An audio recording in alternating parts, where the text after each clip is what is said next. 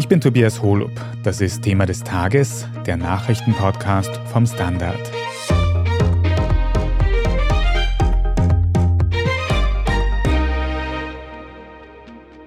Mehr als 9 Millionen Menschen leben im Jahr 2023 in Österreich. Es ist eine Rekordmarke, die wir laut Statistik Austria jetzt überschritten haben. In den letzten Monaten sind besonders viele Menschen nach Österreich zugewandert, nicht zuletzt im Zuge von Fluchtbewegungen, wie sie unter anderem der Ukraine-Krieg auslöst. Die österreichische Regierung spricht sich unterdessen wieder für mehr Härte beim Thema Zuwanderung aus. Aber kann das funktionieren, obwohl auch der Arbeitskräftemangel in Österreich immer größer wird? Darüber sprechen wir heute. Wir schauen uns außerdem an, wie andere Länder mit Migration umgehen und wir fragen nach, ob Österreichs Bevölkerung auch in Zukunft immer weiter wachsen wird.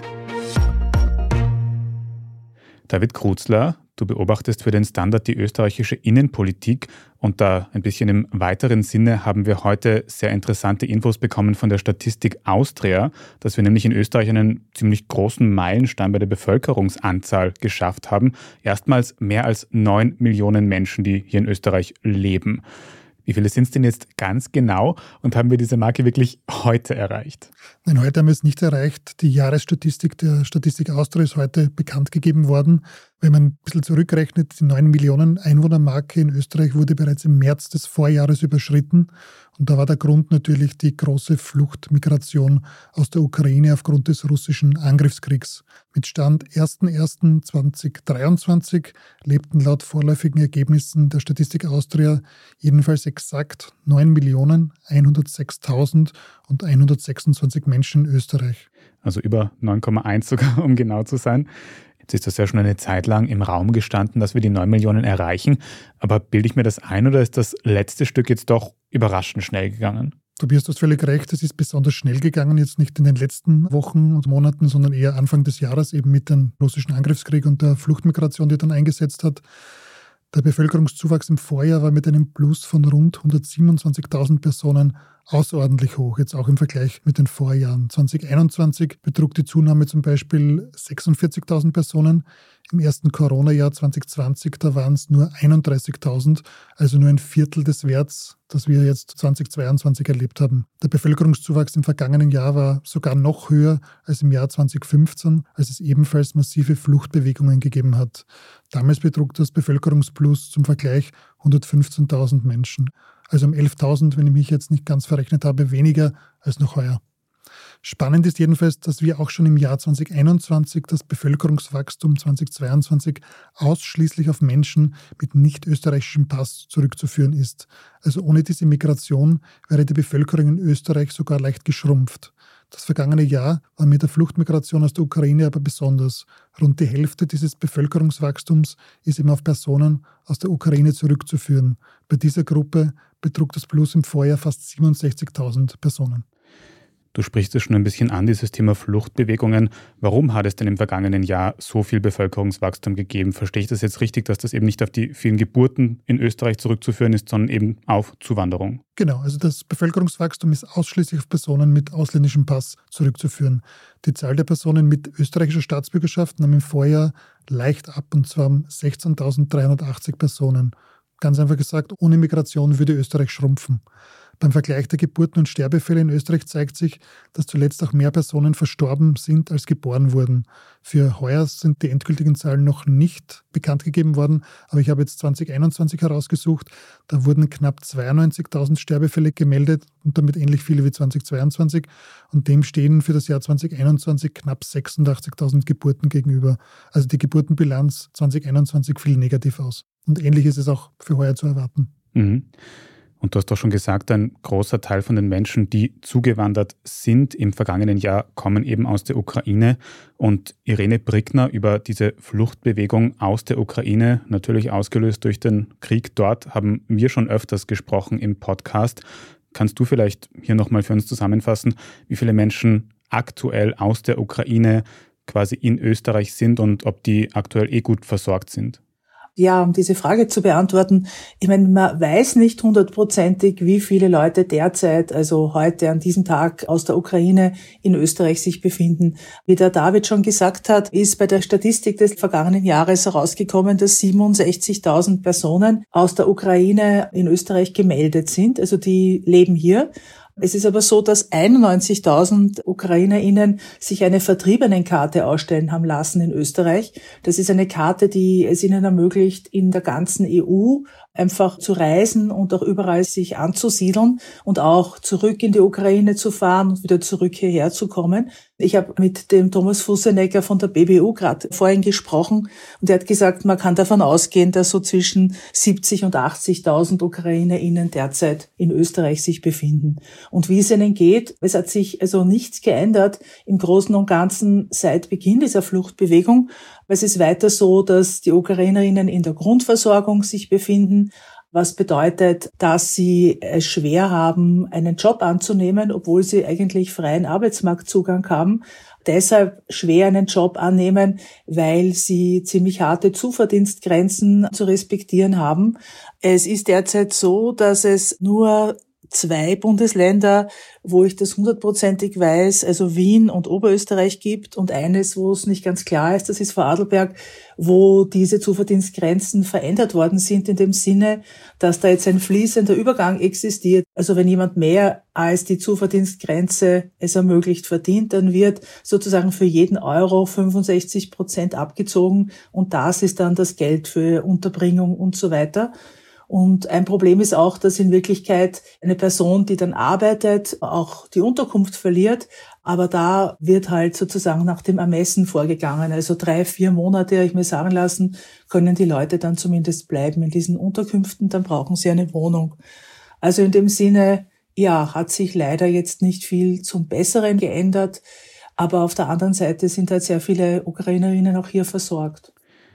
Und gibt es auch andere Länder, aus denen Menschen im vergangenen Jahr in größerer Zahl nach Österreich gekommen sind, abseits von diesem, ich würde sagen, Sonderfall aus der Ukraine? Ja, da muss man jetzt eben klar sagen, nach Österreich gekommen, da meinen wir jetzt, sich in Österreich angesiedelt haben, also hier geblieben sein, weil es sind ja sehr, sehr viele Leute einfach nach Österreich eingereist, haben hier einen Asylantrag gestellt, also ich glaube 108.000 sind das, soweit man weiß, letztes Jahr und sind aber dann großteils weitergereist. Unter denen, die geblieben sind, sind relativ viele Syrer und Syrerinnen, also laut der heute veröffentlichten Statistik, von der der David schon erzählt hat, hat die Zahl der Syrer und Syrerinnen in Österreich, die hier leben, um 20 Prozent zugenommen in diesem Jahr. Also es bleiben offenbar dann doch relativ viele Syrer und Syrerinnen in Österreich. Während zum Beispiel Afghanen, die einen hohen Anteil an den Asylantragstellern stellen, eigentlich hier im Großen und Ganzen durchreisen, die kommen da bei dieser Statistik überhaupt nicht vor als hier lebende Personen. Mhm. Was wir auch nicht vergessen sollten bei diesen ganzen Zahlen ist, dass die größte Gruppe an Menschen ohne österreichische Staatsbürgerschaft, die hier lebt, hinaus Deutschland sind. Jetzt hast du aber eine andere Gruppe auch schon angesprochen, nämlich die Syrerinnen und Syrer. Und da muss man natürlich noch immer denken an dieses sehr schwere Erdbeben, das sich vor circa einer Woche in Syrien und auch der Türkei ereignet hat. Es hat sehr viele Todesopfer gefordert, aber eben auch sehr viele Wohngebäude dort zerstört. Gibt es da jetzt eigentlich auch so eine Art Fluchtbewegung von Menschen, die bei Verwandten in Österreich unterkommen müssen, weil eben ihre Wohnung in der Türkei oder in Syrien zerstört worden ist? Naja, ich glaube, es gibt eine relativ hohe Bereitschaft von Familienangehörigen, Leute aufzunehmen aus den Communities. Aber gestern hat der Innenminister Gerhard Kahner ja versichert, dass die Bedingungen, unter denen man einreisen kann als Drittstaatangehöriger aus der Türkei und Syrien, nicht erleichtert werden für Erdbebenopfer. Es bleiben die gleichen Bedingungen, die immer gelten. Es soll nur raschestmöglich entschieden werden bei den Visumsanträgen, die diese Leute stellen müssen, weil man braucht ein Visum, um einzureisen nach Österreich. Und diese Bedingungen sind relativ harsch. Also es geht darum, nachweisen zu können, dass man wieder zurückfahren möchte am Ende seines Aufenthalts und dass man für seinen eigenen Unterhalt aufkommen kann, wenn man hier ist. Das bedeutet für die Angehörigen, dass sie eine Verpflichtungserklärung unterschreiben müssen, die sämtliche Kosten umfasst, die der Republik anfallen können für einen Drittstaatangehörigen. Das geht hin bis hin zu Kosten für Gerichtsverfahren, aber auch wenn jemand zum Beispiel nicht Österreich wieder verlasst für die Schubhaft und für die Abschiebung. All das muss dann ein Angehöriger unterschreiben. Und es wird vor allem für syrische Staatsangehörige de facto unmöglich sein, ein Visum für Österreich zu bekommen, weil wenn ein Syrer, eine Syrerin in Österreich dann einen Asylantrag stellt, bleibt er oder sie eindeutig hier. Es wird aus Österreich derzeit niemand nach Syrien zurückgeschickt. Das Einzige, was es gibt, sind freiwillige Rückkehrer und Rückkehrerinnen und das sind ganz wenige. Also durch einige bürokratische Hürden sicher schwierig in so einer Ausnahmesituation damit dann auch noch umzugehen. Bleibt zu hoffen, dass diese Verfahren wirklich so schnell wie möglich abgehandelt werden. Wir schauen uns jetzt dann gleich noch ein bisschen im Detail diese aktuelle Bevölkerungsstatistik in Österreich an und machen vorher eine kurze Werbepause. Wir sind gleich zurück. Ich bin die Franziska. Ich bin der Martin. Und wir wollen besser leben. Lohnt sich 10.000 Schritte zu gehen jeden Tag? Ist das Großraumbüro wirklich so schlecht wie sein Ruf? Spoiler, ja. Bringt's was, Intervall zu fasten? Wir fragen die, die es wirklich wissen und probieren es auch gleich selber aus. Bei Besser Leben, jeden Donnerstag eine neue Folge.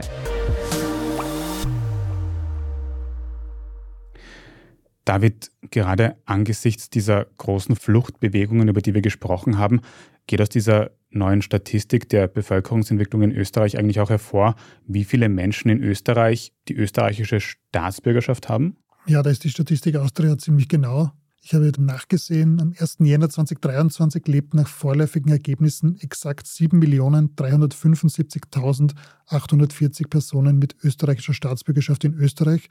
Das sind 81 Prozent der Bevölkerung. Darauf schließt sich, dass 19 Prozent der Bevölkerung eine ausländische Staatsbürgerschaft haben. Und dieser Anteil eben der ausländischen Bevölkerungsgruppe, die nimmt seit Jahren zu. Wenn man sich jetzt die Österreicherinnen und Österreicher anschaut, im Vorjahr, quasi am 01.01.2022, hat es noch rund 16.000 Österreicherinnen und Österreicher mehr gegeben als heuer. Eine Sonderstellung, wenn ich das noch sagen darf, das hat Wien, also die Bundeshauptstadt, da ist der Anteil ausländischer Staatsangehöriger im Bundesländervergleich deutlich am höchsten. Er beträgt mittlerweile 34,3 Prozent. Das heißt, mehr als jeder dritte in Wien Lebende hat also einen nicht-österreichischen Pass. Also zwischen 19 und 34 Prozent an Menschen, die keinen österreichischen Pass haben in Österreich. Und Irene, jetzt hast du gerade schon beschrieben, wie kompliziert zum Beispiel diese Visa-Stellung in Österreich schon ist. Gibt es dann für Menschen, die hier leben, aber keinen österreichischen Pass haben, auch irgendwelche ähnlichen Herausforderungen, mit denen sie im Alltag zurechtkommen müssen? Naja, also wenn es sich um Leute handelt, die aus einem EU- oder Schengen-Staat kommen, dann haben sie ja hier Aufenthaltsrecht. Also in dem Sinne ist das einmal dann nicht das Hauptproblem. Alle anderen brauchen eine Form von Aufenthaltsrecht und dazu muss man einen Antrag stellen. Das ist jetzt nicht der Visumsantrag für kurzfristig hier sein, sondern was längerfristiges. Dazu braucht es auch eine Reihe von Bedingungen. Das jetzt aufzuzählen, das wäre sehr, sehr viel. Es ist davon auszugehen, dass Leute, die sich hier niedergelassen haben und Drittstadtangehörige sind, also eigentlich schon ein festes Aufenthaltsrecht in Österreich haben. Das heißt, dass sie fünf Jahre und der nächste Schritt ist dann eben unbegrenzt sich in Österreich aufhalten dürfen, es sei denn, sie wären eben schwer straffällig, weil jemand, der nicht Österreicher ist, der zum Beispiel straffällig geworden ist, auch wenn er oder sie EU-Bürger oder Bürgerin ist, kann ja abgeschoben, also zurückgeschickt werden in sein Ursprungsland, wenn Österreich das so entscheidet. Und das passiert auch in wenigen Fällen, auch bei EU-Bürgern, die dann sozusagen ausgewiesen werden, wenn sie hier eine höhere Gefängnisstrafe ausgefasst haben. Und ich meine, die Nachteile, die sonst jemand hat, wenn jemand wirklich lang hier lebt und ich kenne Leute, die leben hier 30, 35 Jahre und sind zum Beispiel deutsche Staatsbürger oder Staatsbürgerinnen, die würden natürlich gern mitbestimmen, das heißt wählen. Und das können sie nicht. Und auf die Dauer ist das tatsächlich dann ein Problem für sie, weil sie das Gefühl haben, dass sie nicht drückt, dass im Endeffekt die österreichischen Staatsbürger für sie mitbestimmen. Das heißt, österreichische Staatsbürger bestimmen bei Wahlen über nicht österreichische Staatsbürger in Österreich mit. Und auch der Bezug zum Herkunftsland wird dann immer schwächer mit der Zeit. Und daher ist halt die Frage, ob man nicht irgendwann einmal doch die Einbürgerungsregeln, also das Staatsbürgerschaftsrecht liberalisieren sollte. Hier ist Österreich eine der strengsten Länder in ganz Europa. Mhm. Österreich ist besonders streng, obwohl uns ja gerade hier auch sehr viele Arbeitskräfte fehlen, wie auch der Arbeitsminister schon mal gesagt hat. Was würdest du sagen, wie wichtig ist dieses Thema Zuwanderung aus dem Ausland dafür, um eben diesen Arbeitskräftemangel in Zukunft beheben zu können, Irene? Naja, es ist meiner Ansicht nach schon ziemlich wichtig und vor allem je dringender dieser Personalmangel wird. Und er ist jetzt dringender geworden in den letzten ein, zwei Jahren. Das ist natürlich etwas, wo es verschiedene Interessen gibt. Also die Gewerkschaften zum Beispiel, die wollen natürlich, dass die, die hier sind, besser bezahlt werden für das, was zu tun ist, weil ja auch viele Leute zum Beispiel aussteigen aus Jobs, wo sie sehr gefordert sind, die sehr stressig sind, aber die schlecht bezahlt sind, wie die Pflege zum Beispiel. Und insofern gibt es da halt ein Geschiebe rund um die Frage, wer nach Österreich, um hier zu arbeiten, einreisen darf und wer nicht. Und es gibt die Rot-Weiß-Rot-Card, die kann man beantragen, die, glaube ich, jetzt schon zum dritten oder vierten Mal novelliert werden soll, die einfach nicht genug Leute dazu bringt, in Österreich arbeiten zu wollen. Da ist ein ganz wichtiges Thema die Möglichkeit, die Familie mitzubringen, weil viele Leute, die hier arbeiten sollen, die wollen das nicht alleine machen, sondern mit eben Kindern und Mann oder Frau. Ja, da gibt es derzeit auch wieder Diskussionen, das ein bisschen zu verbessern. Aber im Grunde müsste man das meiner Ansicht nach ganz gezielt fördern. Es gibt Länder, Nachbarstaaten, zum Beispiel die Schweiz, die vor ein paar Jahren beschlossen haben, dass sie viele Arbeitskräfte brauchen. Die haben auch ein sehr hohes Lohnniveau übrigens. Und ich glaube, da sind ein oder zwei Millionen Menschen mehr jetzt in der Schweiz dadurch. Und ja, das hilft auch sicher der Wirtschaft. Es ist eben total interessant, was die Irene sagt. Und dazu muss man es nochmal betonen, ohne Migration würde die Bevölkerung in Österreich schrumpfen. Also damit wäre auch kein Wirtschaftswachstum zu machen. Also die Bevölkerung in Österreich würde ohne Migration einfach weniger werden. Mhm. Also da fällt ein ganz klarer Zusammenhang auf zwischen Arbeitskräftemangel und Zuwanderung. In starkem Kontrast dazu fällt dann aber auch wieder auf, dass in letzter Zeit unser Bundeskanzler Karl Nehammer die Bekämpfung von Migration vor allem auf EU-Ebene wieder ganz groß aufs Parkett gebracht hat und sich sehr dafür ausspricht. Wie passt denn das zusammen, eben jetzt mit diesem Arbeitskräftemangel, den wir anscheinend haben? Ich meine, der Bundeskanzler Nehammer und auch der Innenminister, die reden ja immer auch davon, dass sie die sogenannte irreguläre, also illegale Migration eindämmen wollen. Sozusagen in Österreich ist die gesamte Diskussion fokussiert auf das Asylthema und auf Menschen, die aufgrund dessen jetzt ohne Visum und ohne Bewilligung nach Österreich kommen, meist um hier einen Asylantrag zu stellen. Also im Endeffekt glaube ich, dass das eine völlig falsche Optik auch ist. Und weil die ÖVP als Regierungspartei der Meinung ist, dass sie damit Wähler hält oder dazugewinnen kann, was bei den Niederösterreich-Wahlen ja nicht wirklich funktioniert hat. Also weil die ÖVP das so sieht, ist es auch meiner Ansicht nach nicht möglich, über eine Zuwanderung, eine gezielte zu sprechen. Und zwar jetzt nicht nur die Computerexperten aus Indien und so, die man hoch bezahlt, sondern auch eben in dem ganzen Bereich von anderen weniger hochqualifizierten und weniger gut bezahlten Jobs. Also ich glaube, dass da etwas sozusagen sich aufschaukelt, was auf die Dauer nicht gut ist für das Land. Mhm. Vor allem im Kontext der EU wird es dann ja auch spannend, sich Vergleichsbeispiele aus anderen Ländern anzuschauen. Für Außenpolitisches bist beim Standard natürlich du verantwortlich, Manuela Honsig-Ehrenburg.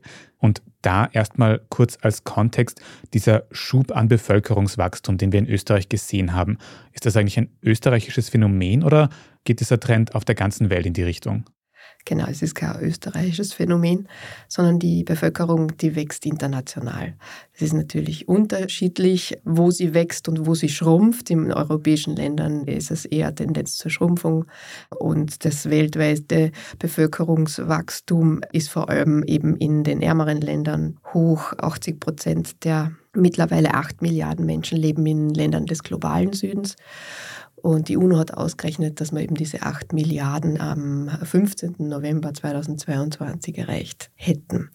Das bringt natürlich auch viele demografische Stressfaktoren mit sich, Ressourcendruck und Lebensmittelknappheit und deswegen natürlich auch viel mehr Menschen, die weggehen von zu Hause und natürlich in die Industrienationen am liebsten auswandern oder migrieren wollen. Mhm.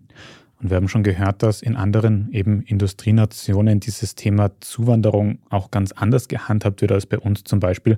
Kannst du uns da ein paar internationale Beispiele sagen und ob es da wirklich einen massiv anderen Umgang gibt? Es wird anders umgegangen. In Europa ist es doch nicht so rigide geregelt wie zum Beispiel in Kanada, in Australien, in den USA wo eben sehr auf die geregelte Arbeitsmigration geachtet wird. Das heißt, man braucht einen Arbeitgeber teilweise und der Arbeitgeber muss bürgen.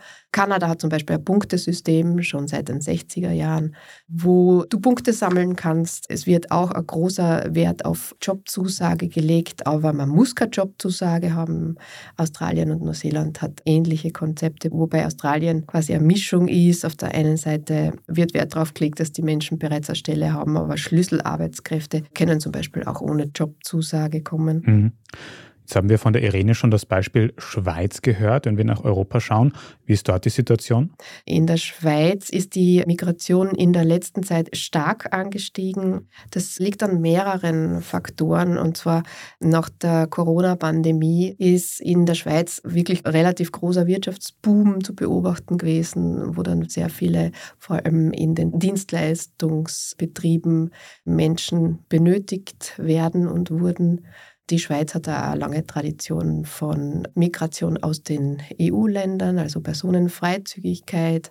Und was die erdbebengeschädigten Syrer und Türken zum Beispiel betrifft, hat die Schweiz jetzt als eine der ersten eine Möglichkeit des schnellen Zuzugs, zumindest temporär geschaffen. Also da in den Schweizer Vertretungen kann man zum Beispiel recht schnell sich melden, wenn man aus dem Erdbebengebiet ist, sein Haus verloren hat, verletzt ist, medizinische Betreuung braucht, dass man zuziehen kann zu Angehörigen, die bereits in der Schweiz leben.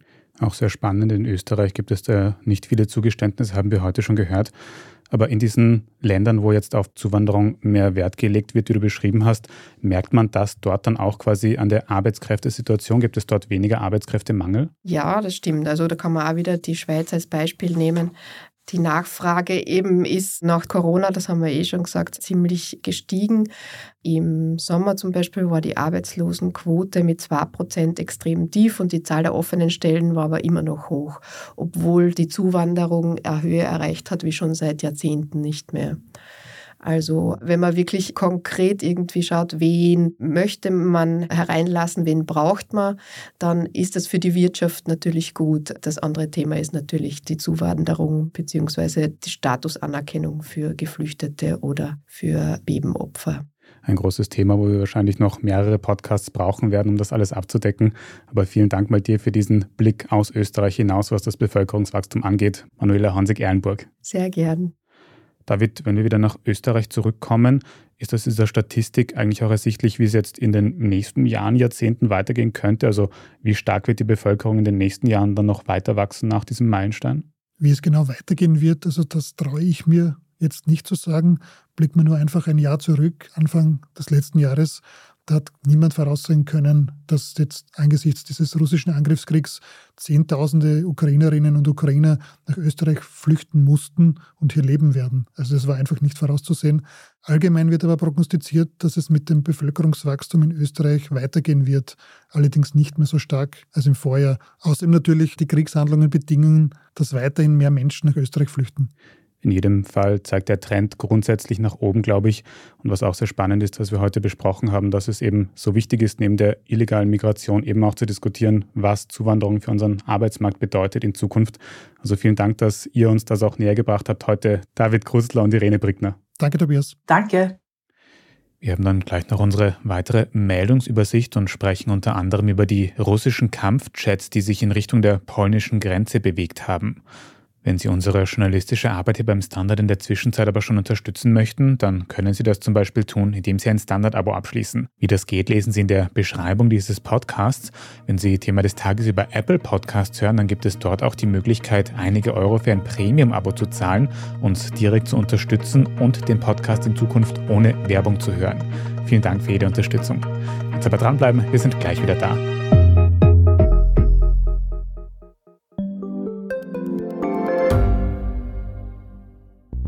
Schaffen wir es noch, die Erderhitzung zu stoppen? Wie verändert künstliche Intelligenz unser Leben? Wie werden wir in einer heißeren Welt leben, arbeiten, urlauben? Und wann fahren Autos autonom? Ich bin Alicia Prager. Und ich bin Florian Koch. Um solche und viele weitere Fragen geht es im Podcast Edition Zukunft und Edition Zukunft Klimafragen. Wir sprechen mit Expertinnen und Experten und diskutieren Lösungen für die Welt von morgen. Jeden Freitag gibt es eine neue Folge.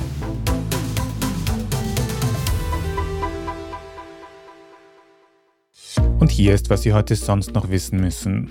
Erstens, in der Nähe von Polen haben sich laut NATO-Angaben drei russische Kampfflugzeuge dem polnischen Luftraum genähert. Sie sind daraufhin von NATO-Kampfflugzeugen identifiziert und aus der Gefahrenzone eskortiert worden. Die russischen Flieger dürften von der Russland-Enklave Kaliningrad aus gestartet sein. Es handelt sich um ein Aufklärungs- und zwei Kampfflugzeuge. Das russische Verteidigungsministerium hat sich bis Redaktionsschluss dieses Podcasts noch nicht zu dem Vorfall geäußert. Unterdessen treffen sich ab heute Dienstag die VerteidigungsministerInnen aller NATO-Staaten in Brüssel. Dort diskutieren sie über weitere Waffenlieferungen und sonstige Unterstützung für die Ukraine. Zweitens, der chinesische Spionageballon, der Anfang Februar im US-amerikanischen Luftraum abgeschossen wurde, ist mittlerweile teilweise geborgen worden. Laut US-Militär sind dabei alle wichtigen Elektronikteile und Sensoren gefunden worden, die wohl zur Nachrichtengewinnung aka Spionage gedient haben könnten. Die Bauteile werden weiter untersucht. Nach chinesischen Angaben handelt es sich bei dem Ballon ja um ein ziviles Forschungsgerät.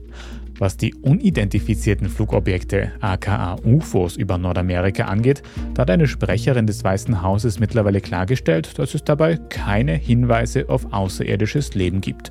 Ein Armeegeneral wollte das am Tag davor ja noch nicht ausschließen. Und drittens, zum heutigen Valentinstag noch etwas Romantisches. Die Partnersuche ist ja für uns Menschen manchmal schon schwer. Jetzt stellen Sie sich aber erstmal vor, Sie wären fünf Meter groß und eine Giraffe. Um dann noch herauszustechen, schwingen Giraffenbullen in der Paarungszeit ganz wild mit ihrem Hals herum und rempeln so ihre Konkurrenz an. Noch spannender ist aber, wie sie mit ihren Angebeteten umgehen. Denn in der Tierwelt kommt es ja öfter mal vor, dass am Uringeruch beurteilt wird, wer paarungswillig ist. Und auch das ist schwierig, wenn der Kopf in fünf Metern Höhe hängt. Deswegen haben ForscherInnen bei Giraffen jetzt ein Ritual beobachtet, bei dem sie sich gegenseitig anstupsen und so zum Urinieren motivieren wollen und dann den langen Hals herunterbeugen, um den Urin zu analysieren. Wie genau diese Analyse dann abläuft, diese Details erspare ich Ihnen jetzt. Bleibt nur noch zu sagen, dass wenn die Giraffendame der Aufforderung zum Urinieren schon nicht nachkommt, dann ist sofort klar, es hat nicht sollen sein. Eigentlich eh eindeutig. Mehr Details zu Giraffen, Paarungsritualen und alles weitere aus dem aktuellen Weltgeschehen lesen Sie wie immer auf derstandard.at.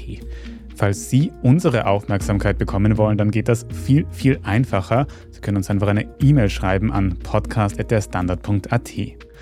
Wenn Ihnen diese Folge von Thema des Tages gefallen hat, dann können Sie uns auch auf Ihrer liebsten Podcast-Plattform abonnieren, damit Sie auch gleich benachrichtigt werden, wenn eine neue Folge herauskommt. Und wenn Sie uns dann noch eine gute Bewertung oder einen netten Kommentar da lassen, dann haben Sie uns auch ein nettes Valentinstagsgeschenk gemacht. Danke dafür. Ich bin Tobias Holub. Danke auch fürs Zuhören und bis zum nächsten Mal.